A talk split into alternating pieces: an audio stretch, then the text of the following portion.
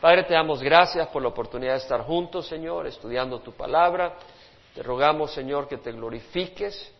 Abre nuestros corazones al enseñarse tu palabra. Ministranos, Señor. Necesitamos ser ministrados por ti. Aparta el instrumento, Señor. Eh, que tu pueblo sea edificado, bendecido, refrescado. Señor, corregido, instruido. Que tú seas honrado por la actitud de nuestro corazón a tu palabra, Señor. Bendito seas. Padre, a ti te celebramos el día, principalmente.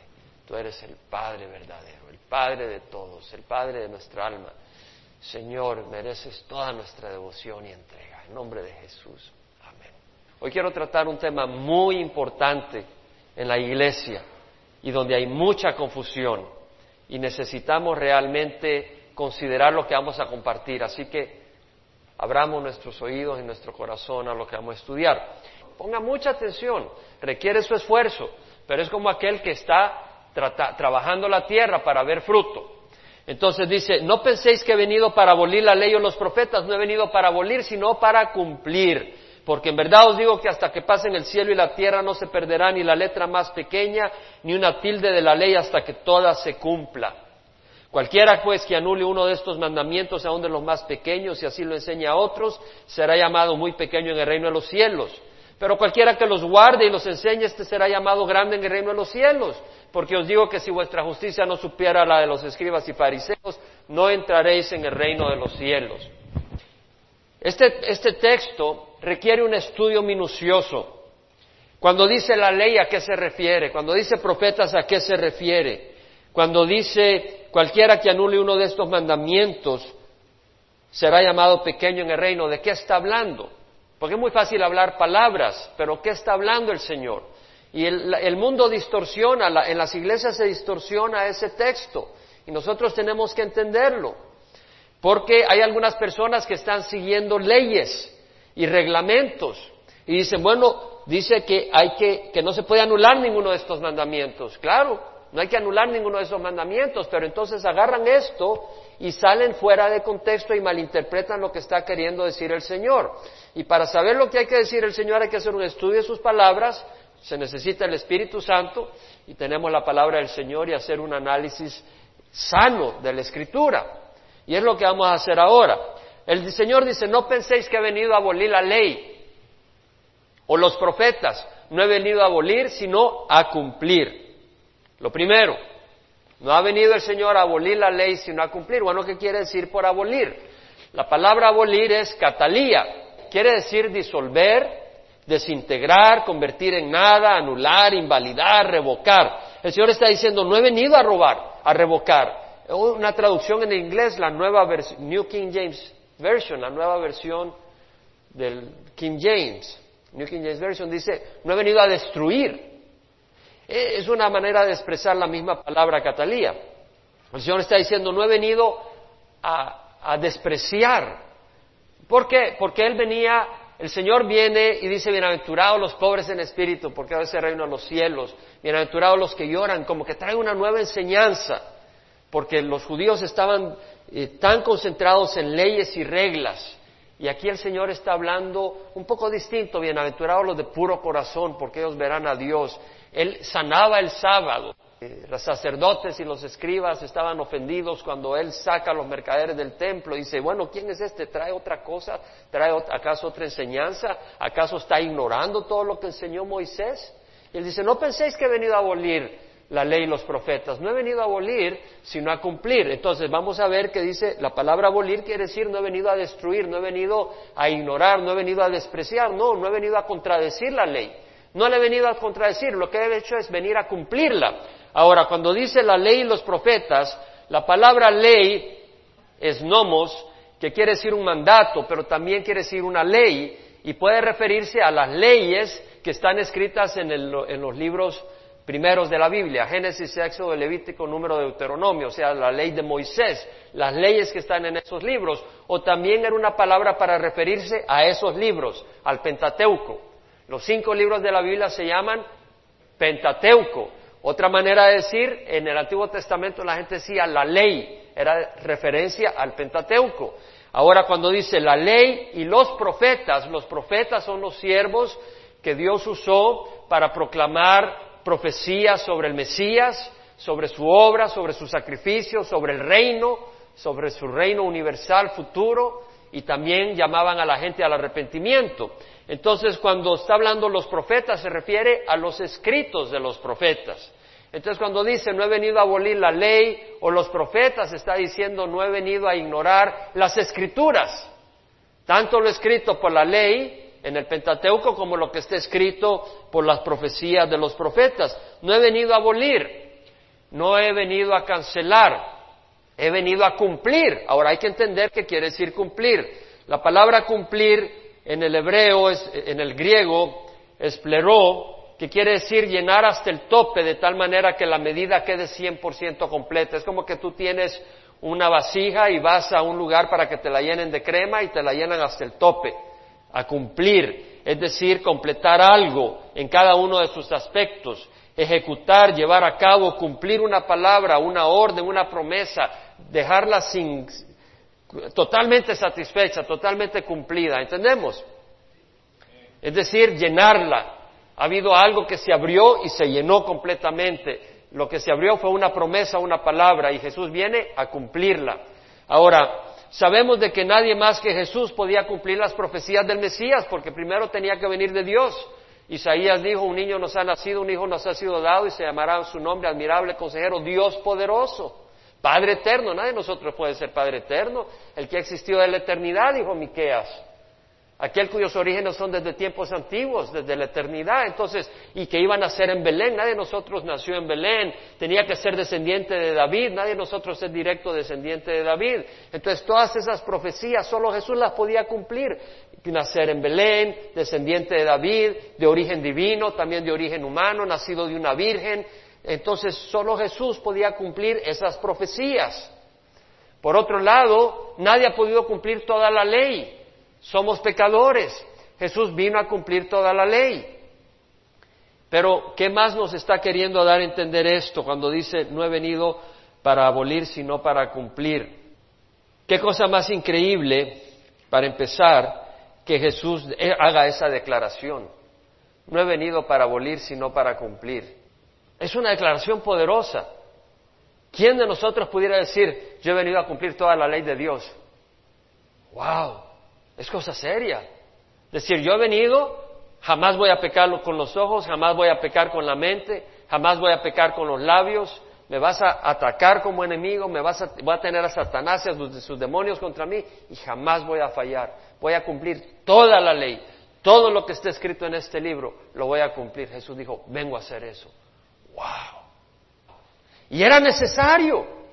Era necesario, y vamos a hablar sobre eso. Él vino a cumplir toda la ley, a cumplir. Jesús vino a cumplirlo. Si usted se va a Mateo 1.22, leemos y hablamos como Mateo menciona tantas veces que el Señor vino a cumplir. En Mateo 1.22, cuando se le aparece el ángel a José, porque José iba a dejar a su mujer porque estaba embarazada.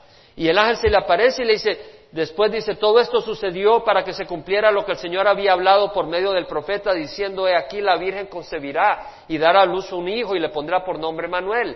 Vimos, todo esto sucedió para que se cumpliera. Estaba escrito que el Mesías tenía que nacer de una mujer virgen. Y acá vemos que se cumple. Jesús vino a cumplir esa profecía.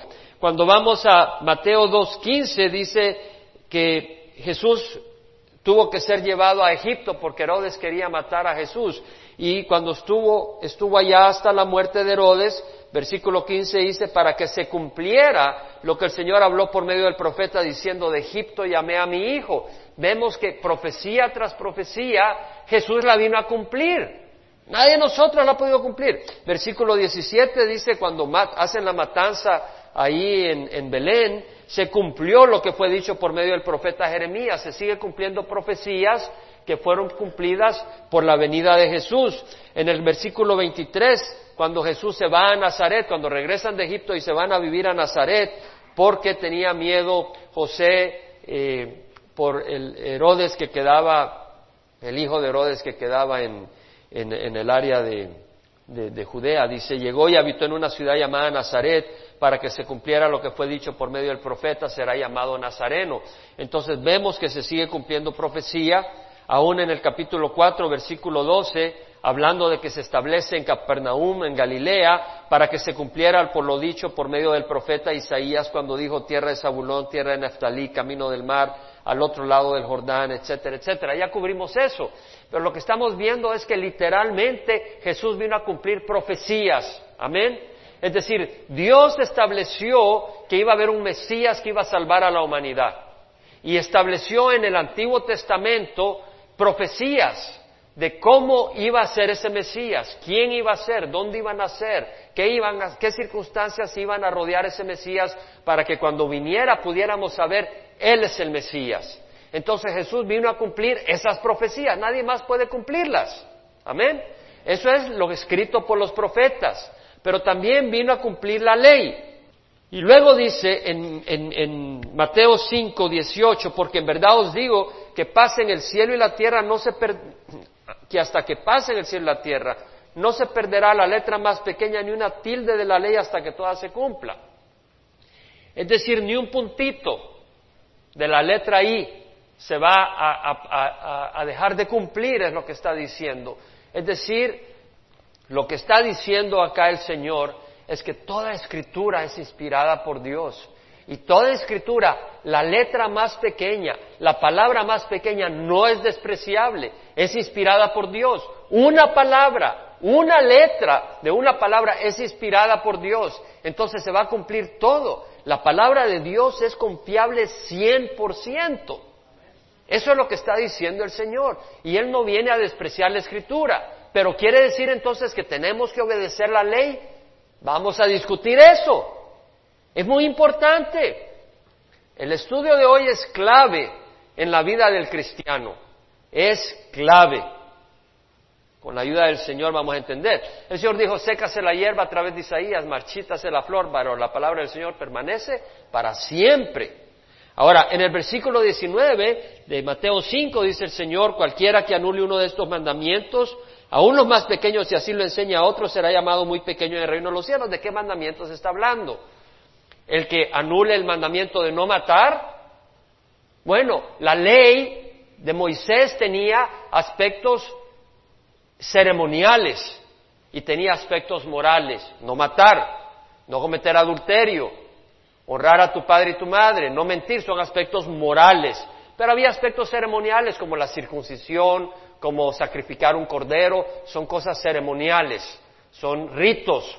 ¿Sí me explico? Entonces, ¿me explico o no me explico? Esto es importante. Hay dos aspectos, una de rituales y otra cosa del aspecto moral. Ahora, estos ritos fueron prescritos por Dios y si fueron prescritos por Dios, había que obedecerlos. Entonces, ¿qué está diciendo cuando dice eh, que no se perderá ni la letra más pequeña, que el que Cualquiera que anule uno de estos mandamientos, aún los más pequeños, y así lo enseña a otro, será llamado muy pequeño en el reino de los cielos. Quiere decir de que hay que obedecer los ritos. Era importante.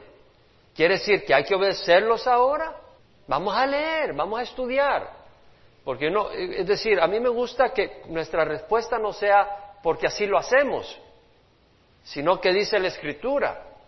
Entonces, los judíos creían que por observar la ley ellos iban a ser justos, por observar reglas, y ellos dependían mucho de esas reglas. Pero vamos a ver qué es lo que nos dice el Señor. Primero voy a hacer un comentario y luego voy a desarrollarlo. El comentario que quiero presentarle es que algunos pueden agarrar este texto para hacer ellos convertirse esclavos de la ley o para convertir a otros esclavos de la ley.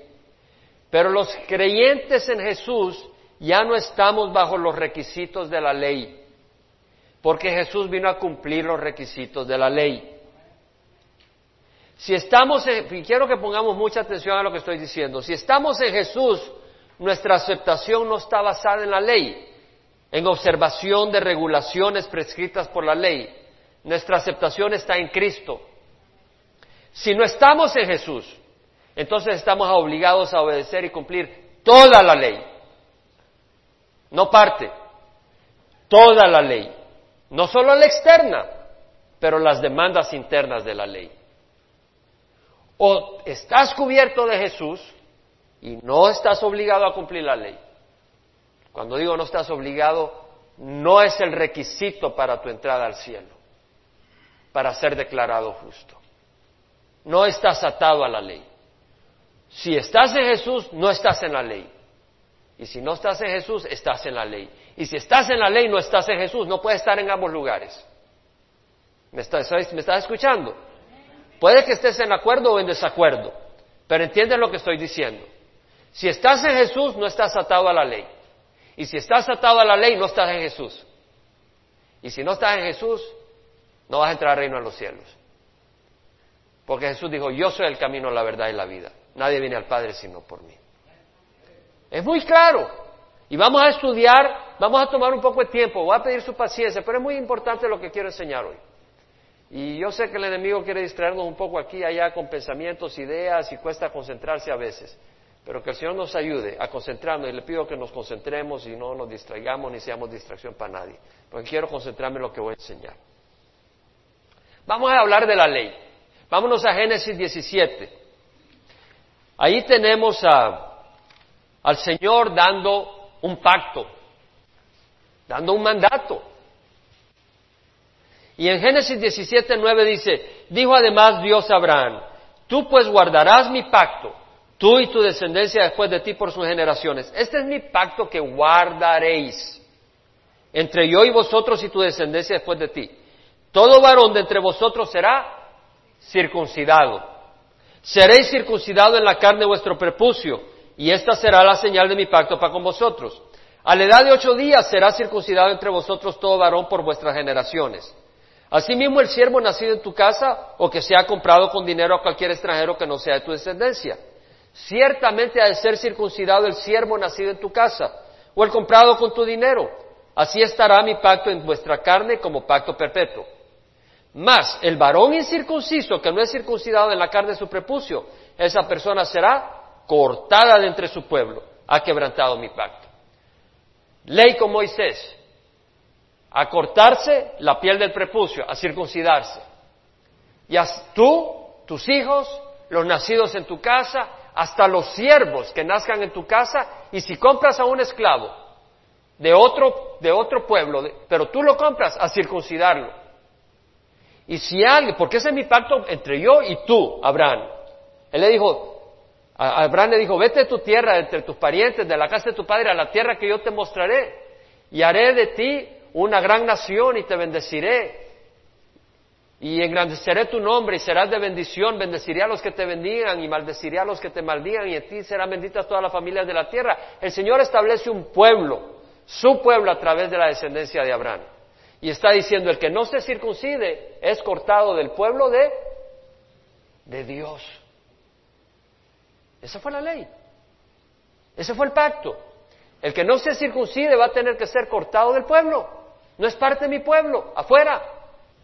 ¿Y en qué día hay que circuncidar? En el octavo. Usted sabe que los médicos han encontrado que el octavo día es cuando el factor K de la sangre es ideal para que uno no sangre, para que no sangre mucho, para que coagule rápido. Es el octavo día. Los médicos han confirmado eso. Dios estableció que la circuncisión fuera el octavo día. Ahora, si tú dices, yo voy a obedecer la ley, tienes que obedecer la circuncisión. Tienes que obedecerla. Pues no me circuncidaron, tengo 50 años, pues ¿a dónde el médico? Ahí tiene la cuchilla de cocinero. Pero debe ser en el octavo día, si es un recién nacido. En el octavo, no en el noveno ni en el quinto. La ley dice octavo día. Vamos a la Pascua. El Señor, cuando el pueblo iba a salir de Egipto, manda esa plaga donde el ángel del Señor viene y mata a los primogénitos pero salva a su pueblo de Egipto de esa muerte, de esa destrucción por el ángel del Señor. ¿Cuál era el requisito? Tomar un cordero de un año en el décimo día del primer mes y el catorceavo día sacrificarlo al atardecer. Y no lo podía hervir en agua, había que asarlo. Y se comía la cabeza, las patas, las entrañas, todo. Y lo que sobraba no se podía guardar, había que quemarlo totalmente. Ese era el requisito. Y con la sangre se marcaban los postes de la, de la puerta y la parte de arriba. Y entonces el ángel del Señor al ver la sangre pasaría sobre esa casa y no mataría los primogénitos de los animales ni de las personas que vivieran ahí. Entonces el Señor dijo que esa celebración de la Pascua había que observarla cada año. Pero no era cuestión de si querías. Vea números, capítulo 9. Dice, habló el Señor a Moisés diciendo, habla a los hijos de Israel y dile, si alguno de vosotros o vuestros descendientes está inmundo, ¿qué tal si tú te estás inmundo, ceremonialmente inmundo? por causa de un muerto. En aquel tiempo, si se murió tu hermano, se te murió tu padre y tú lo agarraste, lo llevaste a algún lugar, eras inmundo. Tenías que seguir unas reglas y unas leyes y unos ritos para ser limpiado de nuevo. Y dice, bueno, si tienes que celebrar la Pascua no puedes estar inmundo. Entonces dice el Señor, ¿qué tal si estás inmundo por causa de un muerto? O si andas de viaje lejos, tuviste que ir de lejos y ya toca celebrar la Pascua y tuviste un atraso fuera de tu control. Sin embargo, ¿cómo vas a hacer para celebrar la Pascua? Entonces en el versículo 11 dice, la celebrarán a los 14 días del segundo mes.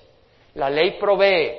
No puedes celebrar el primer mes 14 días porque estuviste inmundo por cualquier razón, fuera de tu control, la celebras el segundo mes, el 14 día, al atardecer. Ahora el versículo 13, pero si alguno que está limpio y no anda de viaje deja de celebrar la Pascua, esa persona será cortada entre su pueblo, porque no presentó la ofrenda del Señor a su tiempo señalado. Ese hombre llevará su pecado. Esa ley era, si quieres la puedes observar. ¿Era así la ley? Había que observarla. ¿Amén o no? ¿Estamos o no estamos? ¿O no lo vemos claro? Había que observarla. Es ley ceremonial, son ritos, pero había que observarla. Y si tú no la observabas, ¿qué tenían que hacer? No eras parte del pueblo, fuera, fuera, quedabas descartado del pueblo por no obedecer la ley. ¿Estamos o no estamos? Y lo estoy haciendo a propósito y me estoy deteniendo a propósito. Porque si vamos a observar la ley hay que observarla toda. Y empieza con la circuncisión, mi hermano. Levítico 12, 1 al 8. No, yo no establecí la circuncisión, la estableció el Señor. Solo los varones se ríen. Levítico 12. Hablamos de la purificación. Nosotros presentamos niños en la iglesia, amén. Traemos los niños, ya sea en el quinto día, décimo día, veintiavo día, tres años, cuarenta días, el tiempo que quieras tú traes tus hijos, los presentamos, ¿no? Ahora, hay una, hay un trasfondo pero no es que estamos obedeciendo la ley, y quiero aclararlo, porque si la vamos a obedecer tenemos que obedecerla claramente. Capítulo 12 dice, Jehová habló a Moisés diciendo, habla a los hijos de Israel y diles, cuando una mujer dé a luz y tenga varón, quedará impura por cuánto? Siete días, como en los días de su menstruación será impura. Al octavo día la carne del prepucio del niño será circuncidada y ella permanecerá en la sangre de su purificación por treinta y tres días, no tocará ninguna cosa consagrada ni entrará al santuario hasta que los días de su purificación sean cumplidos. Es decir, si era un varón, cuarenta días pasaba inmunda esa mujer, no podía entrar al templo por cuarenta días, porque era ceremonialmente impura. Pero si da a luz una niña, quedará impura por dos semanas, como en los días de su menstruación, y permanecerá en la sangre de su purificación por 66 días. O sea, 40, 80 días, 66 más 32, perdón, más 14, 66 más 14, 80 días. Si era varón, era 40 días que permanecía impura. Si era mujer, eran 80 días que permanecía impura. Cuando se cumplan los días de su purificación, por un hijo, por una hija, traerá al sacerdote a la entrada de la tienda de reunión un cordero de un año como holocausto y un pichón o una tórtola como ofrenda por el pecado. ¿A dónde se sacrificaba esa ofrenda? ¿En el templo? ¿Podía hacerse aquí en California? No, tendrías que ir, tendrías que ir al templo, a Jerusalén. Eso prescribe la ley. Hay que ir a Jerusalén, pero ¿dónde está el templo? No está. ¿No te hace pensar que algo ha pasado? Lo que ha pasado es Cristo. Pero aquí está la ley, la ley no se puede, la, la ley no se puede revocar, la ley no la puedes despreciar, no la puedes hacer más o menos, voy a cumplir la ley más o menos así. Si la vas a cumplir, la tienes que cumplir 100%. Si no alcanzan, versículo 8, si no alcanzan los recursos para ofrecer un cordero, entonces tomará dos tórtolas o dos pichones, uno por el holocausto y el otro para la ofrenda por el pecado, y el sacerdote hará expiación por ella y quedará limpia. Cuando Jesús fue llevado al templo, fue llevado a qué días? A los cuarenta días. Y María llevó dos tórtolas, porque eran muy pobres, no tenían para un cordero. No pudo llevar un cordero y, una, un, cordero, un cordero y una tórtola o pichón. Llevaron dos tórtolas, lean el Nuevo Testamento en Lucas. Eran muy pobres. No podían ni comprar un cordero nuestro Señor Jesús, sus padres. Pero vemos de que cumple la ley. Jesús cumplió la ley. La obedeció, en ningún momento la rompió. En ningún momento la rompió. Pero si nosotros vamos a cumplir la ley, a los 40 días que nace un varón, la mujer tiene que ir a Jerusalén al templo y ofrecer sacrificios para su purificación. Y si no puedes, quedas mujer impura. Si vas a cumplir la ley. ¿Amén o no amén? Lo que dice la... Vamos a ver cómo los apóstoles interpretaron lo que estoy diciendo. Vámonos a Hechos 15.1.5. Vamos a hablar de la circuncisión. Algunos descendieron de Judea. Esto es cuando Pablo viene después de su viaje misionero su primer viaje misionero y está en Antioquía. Y vienen algunos de Judea diciendo hay que circuncidarse. Si no te si no, te circuncidas no puedes ser salvo. Estos cristianos que eran judíos cuando llegan a Antioquía donde hay gentiles que no son de origen judío, dicen los gentiles también tienen que circuncidarse, tienen que obedecer la ley. Hechos 15. Versículo 5. Entonces, lo que pasa, porque hay una disensión ahí, va Pablo y va Bernabé a Jerusalén para traer esta situación. El versículo 2 del capítulo 15 dice, como Pablo y Bernabé tuvieron gran disensión y debate contra ellos, los hermanos determinaron que Pablo y Bernabé y algunos de ellos subieran a Jerusalén a los apóstoles y a los ancianos para tratar esta cuestión. Entonces dicen, la iglesia en Antioquía le dice a Pablo Bernabé, vayan a Jerusalén, porque aquí está. Ellos dicen que hay que cumplir la ley. Vamos a los apóstoles, ellos fueron los que oyeron el sermón de la montaña. Ellos fueron los que estaban ahí cuando se dijo lo que aparece en Mateo 5. Vamos allá. Y fue Pablo y Bernabé. Y dice en el capítulo 15, versículo 6, que los apóstoles y los ancianos se reunieron para considerar este asunto. Y después de mucho debate, Pedro se levantó y Pedro empieza a hablar. Y en el versículo 10 dice, ahora pues, ¿por qué tentáis a Dios? Poniendo sobre el cuello de los discípulos un yugo que ni nuestros padres ni nosotros hemos podido llevar. Creemos más bien que somos salvos por la gracia del Señor Jesús, de la misma manera que ellos también lo son. ¿Qué estaba diciendo? Pedro estaba diciendo, nosotros somos salvos, lo mismo que los gentiles, no por la circuncisión, pero por la gracia de Jesús. Es lo que está diciendo Pedro. Ahora, Pedro estuvo ahí en el Sermón del Monte y está diciendo, somos salvos no por la ley, somos salvos por la gracia de nuestro Señor Jesús. Entonces no hay que observar la circuncisión. Y, y pon atención, el versículo 10 dice, ¿Por qué tentáis a Dios poniendo sobre el cuello de los discípulos un yugo que ni nuestros padres ni nosotros hemos podido llevar? ¿Por dice, por qué dice Pedro, ¿por qué tentáis a Dios? Porque Dios mandó a su Hijo en la cruz a morir por nuestros pecados. Y los que están diciendo, hay que cumplir la ley, están diciendo, Señor, bendíceme, pero a la vez yo soy justo porque estoy cumpliendo la ley y estás ofendiendo a Dios que mandó a su Hijo en la cruz porque tú no podías cumplir la ley. Tú no podías cumplir la ley. Yo no podía cumplir la ley. Estoy hablando ya no solo de la ceremonial, sino de la moral. No podíamos cumplir la ley. Y ahora tú vienes y le dices a Dios, pero yo voy a mostrar algo de justicia, yo voy a cumplir la ley ceremonial. Y estás tentando a Dios. Él mandó a su Hijo a morir en la cruz. Y tú dices, bendíceme Señor. Pero mira, yo te voy a mostrar que yo también. Dice, son un necio. ¿Por qué le estás diciendo a alguien que estás poniendo una barrera? Jesús vino a la cruz a romper las barreras y tú vienes y pones barreras a lo que Jesús dijo y le dice a Dios, bendíceme. Es como que un padre viene y hay una barrera entre él y sus hijos. Hay una barrera. Y viene y él manda a uno de sus hijos a quitar esa barrera. Y le costó sangre a ese hijo. De hecho, en el proceso de quitar esa barrera, él murió. Pero eso permitió que esos sus hijos pudieran venir a él. Y vienen otros y vienen y empiezan a poner una barrerita por ahí. dice, papá, ayúdanos, bendícenos. El papá viene y dice, te voy a dar un chilillazo, ¿qué estás haciendo? ¿Sí me entiendes? Porque estás poniendo una barrera cuando él mandó a su hijo y con su sangre quitó la barrera que había. Y ahora tú dices, bendíceme, pero estás poniendo una barrera cuando le ha costado su sangre. Dice, ¿por qué tentáis a Dios? Si vamos a Gálatas 2, ¿estamos o no estamos? Hermanos, yo espero que acá aprendamos algo, porque es muy clave. Gálatas 2, versículo 11.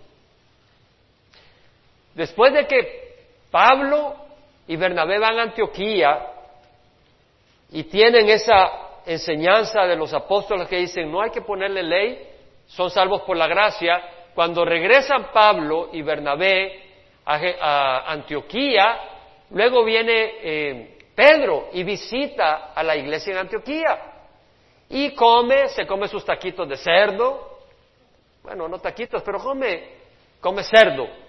Empieza a comer lo que comían los, los gentiles, empieza a, compartir con ellos, no observa las tradiciones de los judíos, porque está con los gentiles, no hay problema.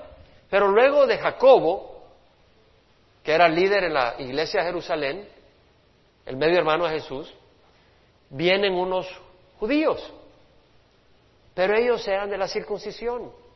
Entonces cuando ven a Pedro, eh, ya Pedro se acuerda de, la discusión que hubo cuando llegó Pablo sobre la circuncisión y, y como ya no está en Jerusalén y no ha habido toda esa discusión ahí, sino que está en Antioquía, eh, Pedro, no sé, se sintió incómodo al ver a estos hermanos judaizantes que venían de, bueno, no dice que eran judaizantes, pero eran de la circuncisión. Eran judíos que habían sido circuncidados y ellos, él tenía miedo que lo criticaran. ¿Y qué empieza a hacer? Se aparta. Dice el versículo 12, empezó a retraerse y apartarse porque temía a los de la circuncisión. Y el resto de los judíos se le unió en su hipocresía de tal manera que aún Bernabé fue arrastrado por la hipocresía de ellos.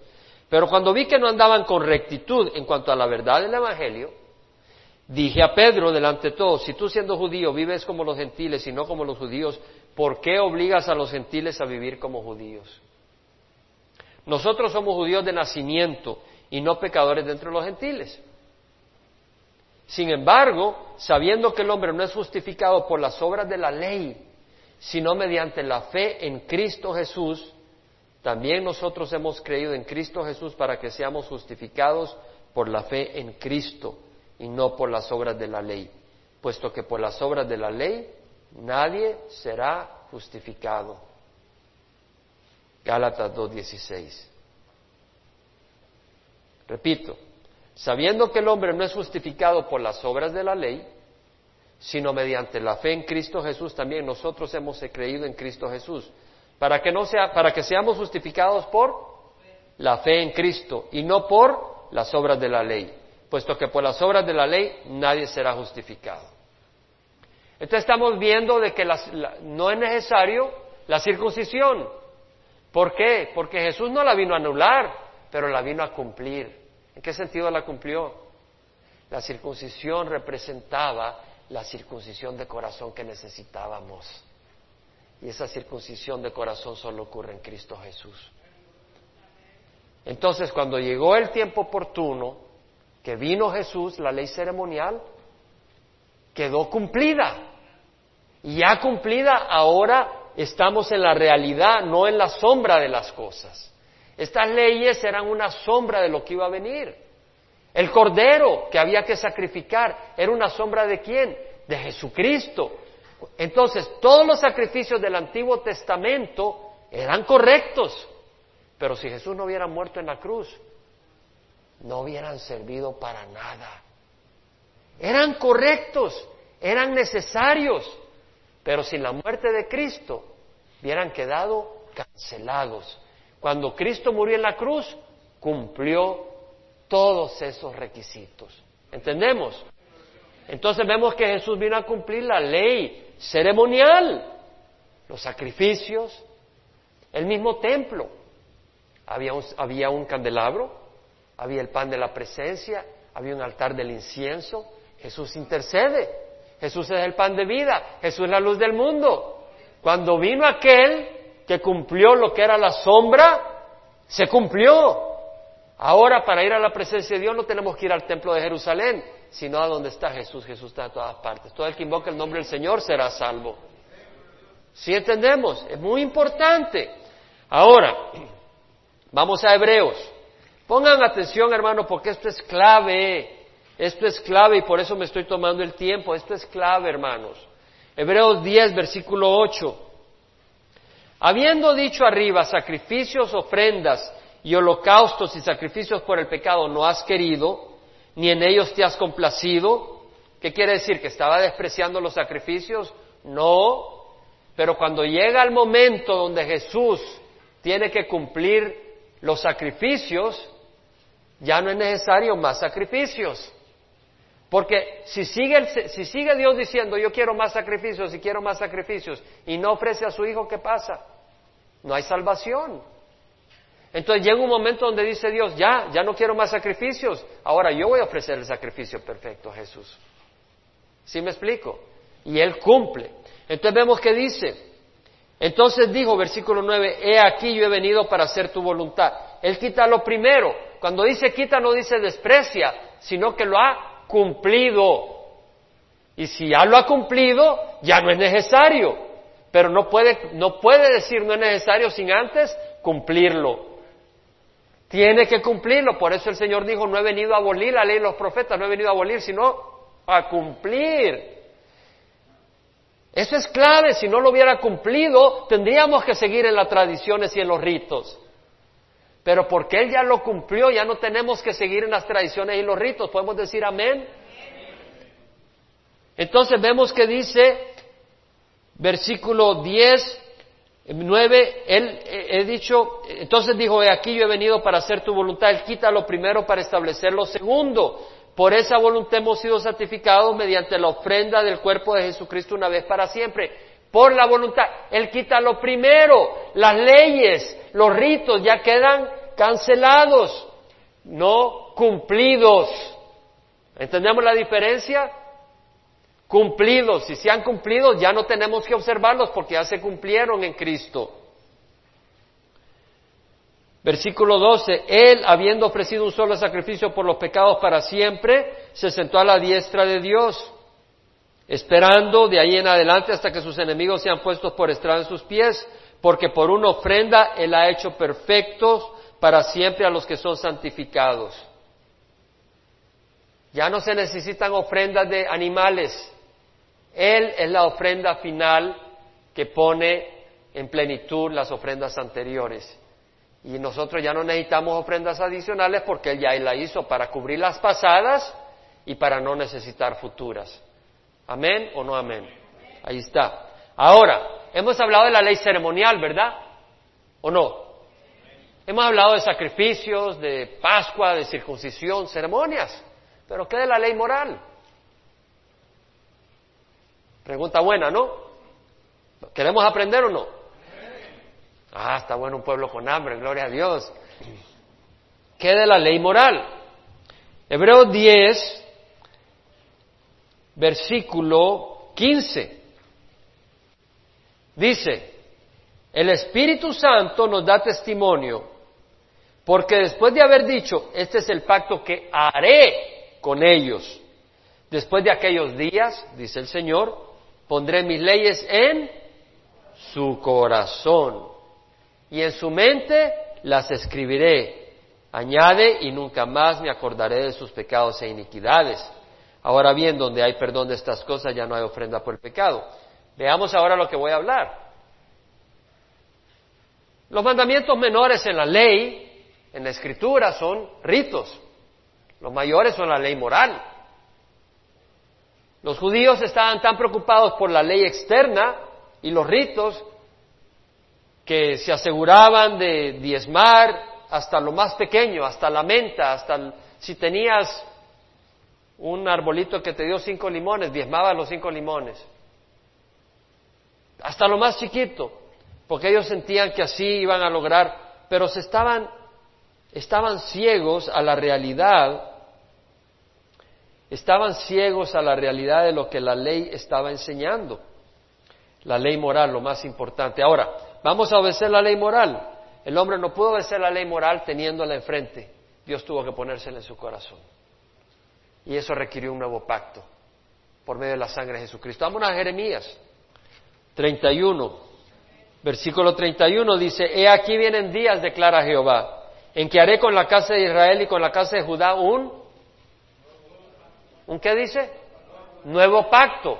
Es un nuevo pacto. No como, no como el pacto que hice con sus padres el día que los tomé de la mano para sacarlos de la tierra de Egipto. Mi pacto que ellos rompieron, aunque fui un esposo para ellos, declara Jehová. Dice el Señor, voy a hacer un nuevo pacto, no el pacto como el que hice con ellos cuando los saqué de Egipto. Yo fui tremendamente bueno con ellos, fui un padre, fui un esposo, pero rompieron mi pacto, dice el Señor. Entonces haré un nuevo pacto. Dice, porque este es el pacto que haré con la casa de Israel después de aquellos días, declara Jehová. Pondré mi ley dentro de ellos y sobre sus carozanes la escribiré y yo seré su Dios y ellos serán mi pueblo.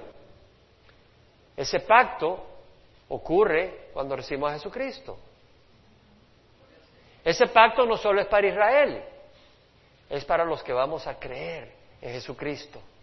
Porque de los dos pueblos, Él hace un pueblo. Primera de Pedro 2.9 dice, somos real sacerdocio, nación santa, pueblo adquirido para posesión de Dios, a fin de que anunciéis las virtudes de aquel que os llamó de las tinieblas a su luz admirable, porque antes no eras pueblo, pero ahora sois el pueblo de Dios. No había recibido misericordia, pero ahora habéis recibido misericordia. Entonces, ¿qué estamos viendo? Estamos viendo de que somos un pueblo, el pueblo de Dios. Y estamos viendo de que ese pueblo de Dios, en Efesios, vea Efesios 3, versículo 6, dice que los gentiles son coherederos, coherederos y miembros del mismo cuerpo ¿Mismo cuerpo con quién? Con los judíos. Los gentiles son coherederos y miembros del mismo cuerpo participando igualmente, igualmente con quién? Con los judíos, de la promesa en Cristo Jesús mediante el Evangelio. Entonces hay un nuevo pacto para Israel, ¿no? Ese nuevo pacto es por medio de quién? Del Evangelio. Y nosotros por medio del Evangelio somos herederos de qué? De las promesas hechas a Israel, al pueblo de Dios porque somos el pueblo de Dios. ¿Estamos o no estamos? Está hablando de la ley moral.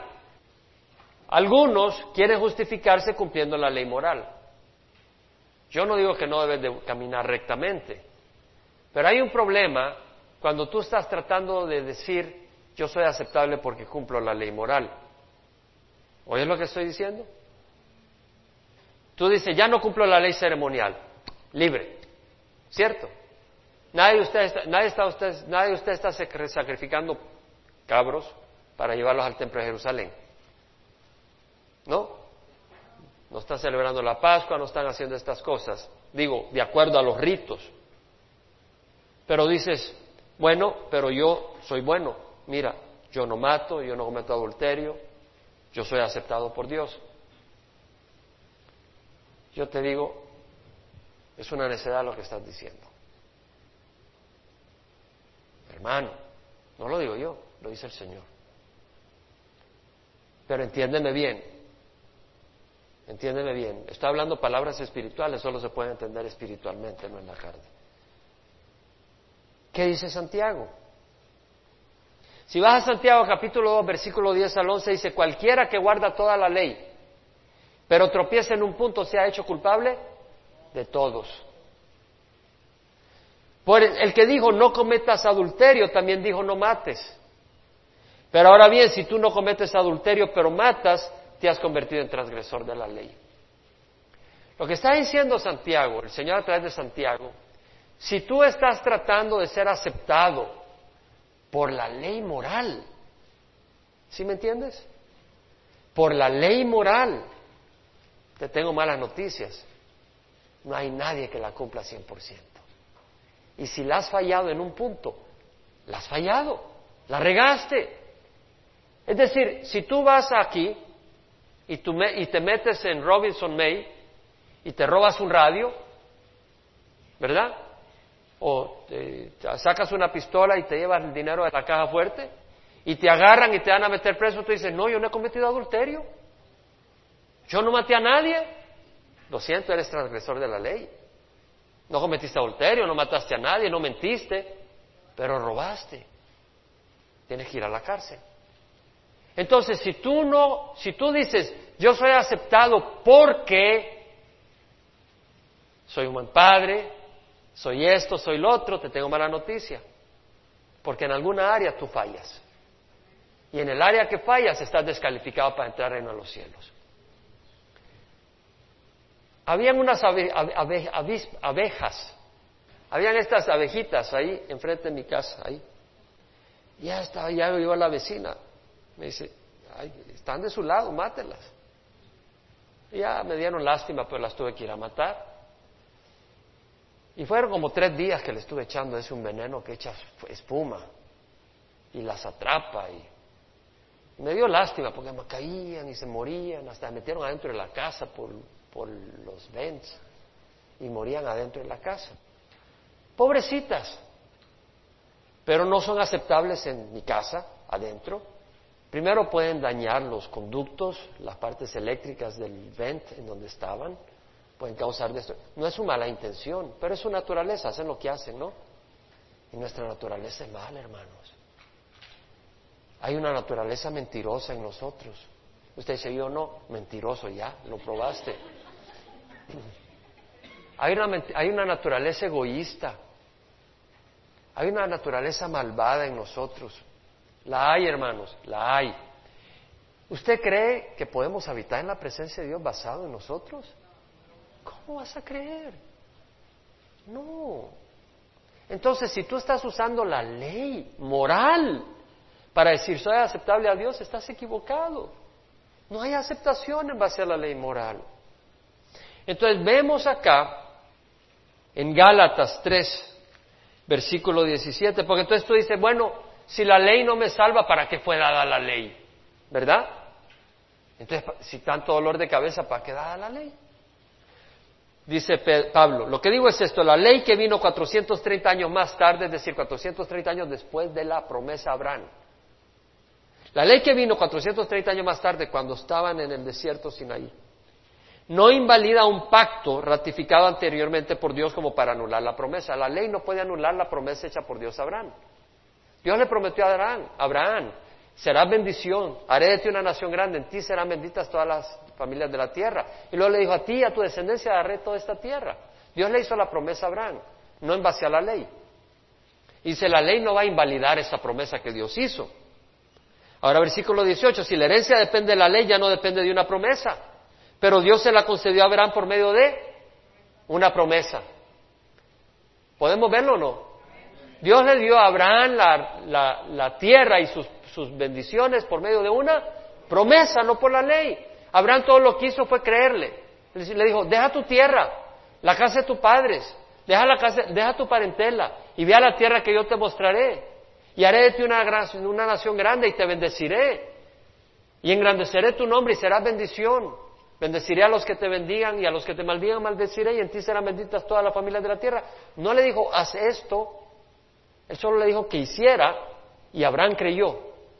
Abraham creyó, entonces se fue para donde Dios lo llevara. Él aceptó esa promesa y después le dice, mira las estrellas, así será tu descendencia. Y, y Abraham creyó y Dios lo declaró como justo. Por eso. Dios le prometió descendencia, Dios le dio promesas. Esa promesa no fue a base de la ley. Entonces dice Pablo, entonces ¿para qué fue dada la ley? Se fue añadida a causa de las transgresiones. Hasta que viniera la descendencia. Es decir, era necesario la ley para mostrar el pecado, para que no se volviera el hombre peor de lo que ya estaba. Había que mostrar el pecado, la maldad, y la ley es una lámpara que ilumina, que te muestra lo que es la rectitud y puedas ver el pecado como pecado. Pero cuando viene Jesús, ya tenemos a Jesús que es nuestra luz. Dice, hasta que viniera la descendencia a la cual había sido hecha la promesa. Esa descendencia es Cristo. Al tener Cristo tenemos las promesas. Romanos 3:20 dice, por las obras de la ley, ¿qué dice? Ningún ser humano será justificado delante de él. Pues por medio de la ley viene el conocimiento del pecado. La ley, ¿qué es lo que hace? Nos ilumina para conocer el pecado que hay. Pero ahora, aparte de la ley, la justicia de Dios ha sido manifestada, atestiguada por la ley y los profetas. Es decir, el Antiguo Testamento, las escrituras del Antiguo Testamento proclamaban una justicia futura a través de Jesucristo. Es decir, la justicia de Dios por medio de la fe en Jesucristo. Para todos los que creen, porque no hay distinción por cuanto todos pecaron y no alcanzan la gloria de Dios, siendo justificados como gratuitamente por su gracia por medio de la redención que es en Cristo Jesús. Ve ahora al 27. ¿Dónde pues está la jactancia? Queda excluida. ¿Por cuál ley? ¿La de las obras? No, sino por la ley de la fe. ¿Dónde está la jactancia? Es muy importante, porque muchas personas sin darse cuenta establecen reglas y las obedecen, porque es más fácil obedecer reglas externas que decir, Señor, soy un malvado, necesito que me perdones y me transformes.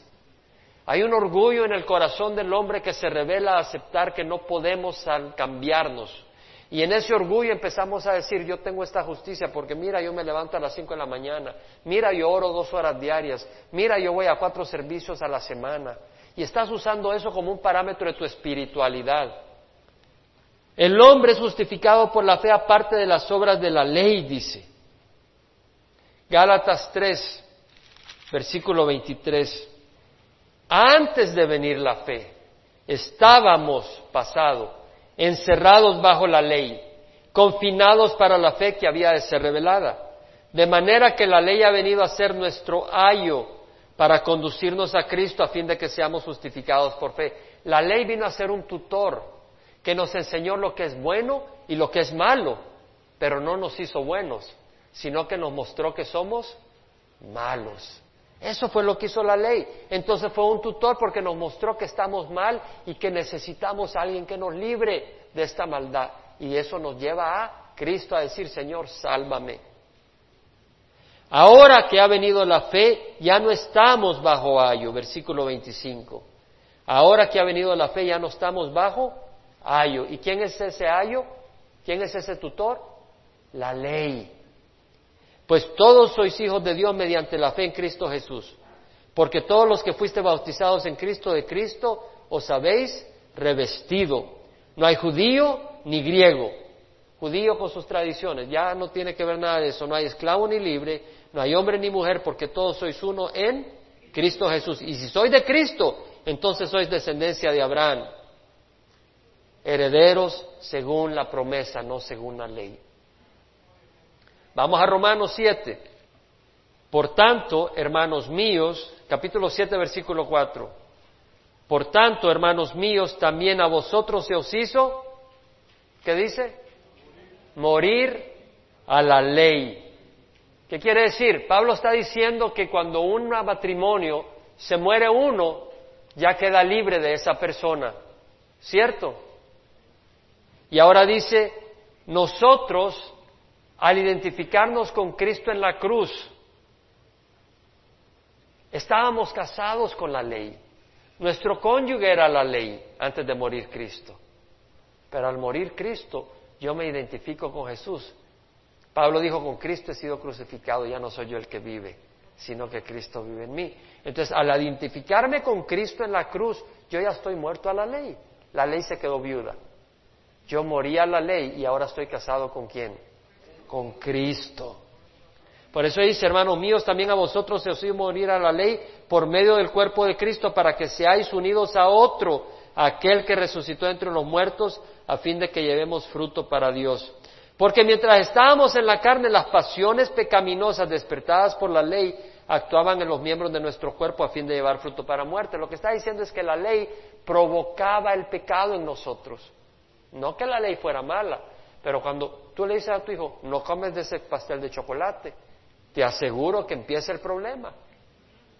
Mientras le digas, puedes comer de todo lo que quieras, no hay problema. Pero le dices, no comas. Mira, ahí hay 10 pasteles, uno de vainilla, uno de chocolate, uno de cranberry, uno de naranja, otro de lo que sea. Pero dices, aquel no puedes comer de chocolate, ese niño va a estar ahí miserable hasta que pruebe el de chocolate. Somos descendientes de Adán, puedes comer de todos los frutos del árbol, menos del fruto del conocimiento del bien y del mal. ¿Cuál fueron a probar? Conocimiento del bien y del mal. Hay una naturaleza en nosotros, entonces la ley provoca eso. Entonces el Señor tuvo que divorciarnos de la ley. ¿Cómo? Tuvimos que morir. Él tuvo que morir, para que no fuera un divorcio, sino una muerte. Jesús murió y nosotros nos identificamos con Él, entonces morimos a la ley para estar casados con Jesús. Versículo 6, Ahora hemos quedado libres de la ley, habiendo muerto a lo que nos ataba, de manera que sirvamos en la novedad del Espíritu. ¿Qué es lo que está diciendo, hermanos? No quiere decir que vamos a caminar en pecado, porque si tú has venido a Cristo, tenemos que adentro el Espíritu Santo. Nuestro corazón ha sido circuncidado por el Señor y empezamos a caminar en rectitud. No para ganarnos la salvación, sino porque somos una nueva criatura. Si alguno está en Cristo, nueva criatura es. Las cosas viejas pasaron y aquí todas son hechas nuevas. Entonces no vamos a andar con las leyes y las reglas, ni diciendo yo soy aceptado porque, sino por la sangre de Jesús. Pero si eres aceptado por la sangre de Jesús, va a haber fruto. ¿Me explico? Va a haber fruto. Porque una ave no se goza revolcándose en el lodo. Un cerdo no le gusta estar nadando en el mar, sino en el lodo. Entonces, dependiendo de tu naturaleza, así es donde vas a estar. Y hay una naturaleza pecadora, pero tenemos el Espíritu Santo para decirle no al pecado. Advertencia a los que tratan de justificarse por las obras de la ley. Según de Pedro 3:16. Dice, hablando de Pablo, dice, en sus cartas hay algunas cosas difíciles de entender, que los ignorantes e inestables tuercen, como también tuercen el resto de las escrituras para su propia perdición. Hay personas que tuercen lo que hemos estudiado en Mateo 5, 17 al 20. Lo tuercen y empiezan a demandar leyes y que el hombre cumpla leyes y no es bueno. Gálatas 5, 1 al 4. Para libertad fue que Cristo nos hizo libres. Por tanto, permaneced firmes y no os sometáis otra vez al yugo de la esclavitud. Mirad, yo Pablo os digo que si os dejáis circuncidar, Cristo de nada os aprovechará. Y otra vez testifico a todo hombre que se circuncida, que está obligado a cumplir toda la ley. De Cristo os habéis separado, vosotros que procuráis ser justificados por la ley, de la gracia habéis caído. Y si estás separado de Cristo, estás separado de la salvación eterna. ¿Cierto o no es cierto? Entonces, hermanos, somos libres en Cristo Jesús. Jesús no vino a destruir, a abolir la ley y los profetas. No penséis que he venido a abolir la ley y los profetas, no he venido a abolirla, sino a cumplirla, pero Él la cumplió. Y si Él la cumplió y nosotros queremos seguir caminando en la ley de ritos y de hagas y no hagas, y te vistas y no te vistas, y tal día tienes que celebrar y tal comida puedes comer, estás separado de Cristo Jesús. Amén. Lo dice la palabra. Vamos a pararnos.